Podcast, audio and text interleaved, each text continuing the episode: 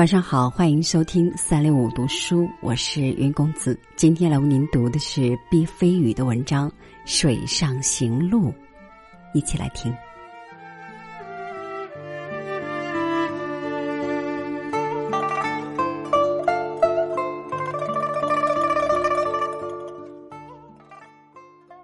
说起行，我的故乡顶有特色了。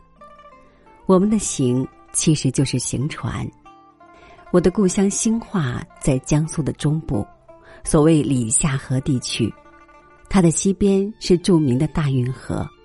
因为海拔只有负一米的缘故，一旦大运河决堤，我的故乡在一夜之间便会成为汪洋。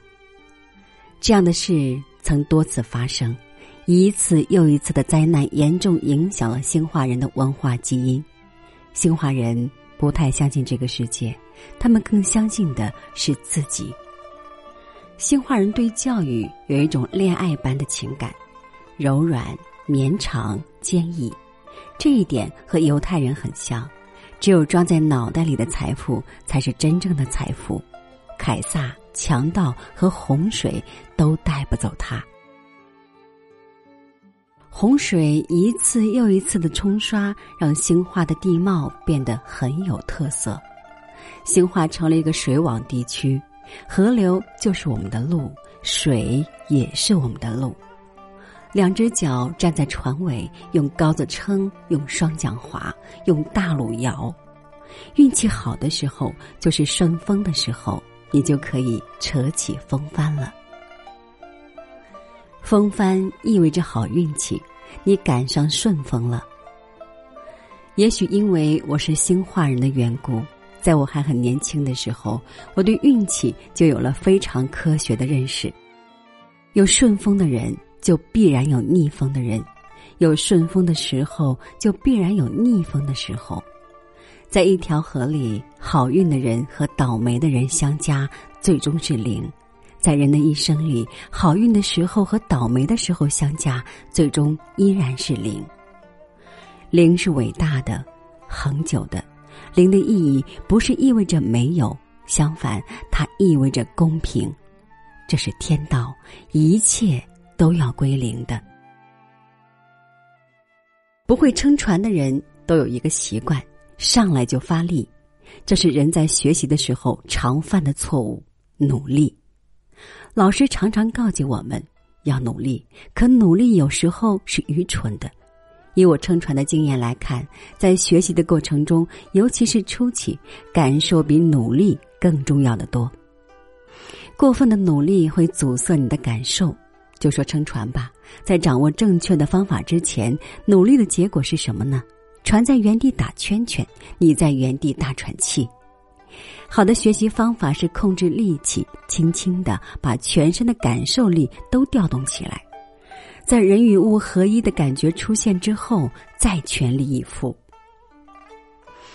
我来讲一个撑船的故事吧。在我很小的时候，我曾经把一条装满稻谷的水泥船从很远的地方撑回打谷场。以我那时的身高和体重来说，那条装满了稻谷的水泥船太高、太大、太重了，滑动它是我力所不能及的。可事实上，我并没有费多大力气就做到了。奇迹是怎么发生的呢？水泥船在离岸的时候被大人们推了一把，笨重的船体就开始在水面上滑行了。这是极其重要的。巨大的东西往往具有巨大的惯性。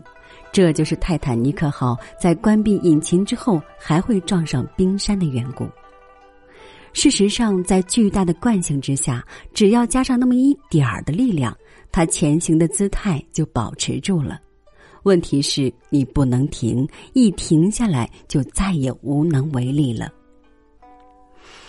我经常告诉我的儿子，无论多大的事情，哪怕这件事看上去远远超过你的能力，你也不要惧怕它。不可能时常是一个巍峨的假象，在它启动之后，一定会产生顽固的、巨大无比的惯性。你自己就是这个惯性的一部分。只要你不停息，不可能就会成为可能，并最终成为奇迹。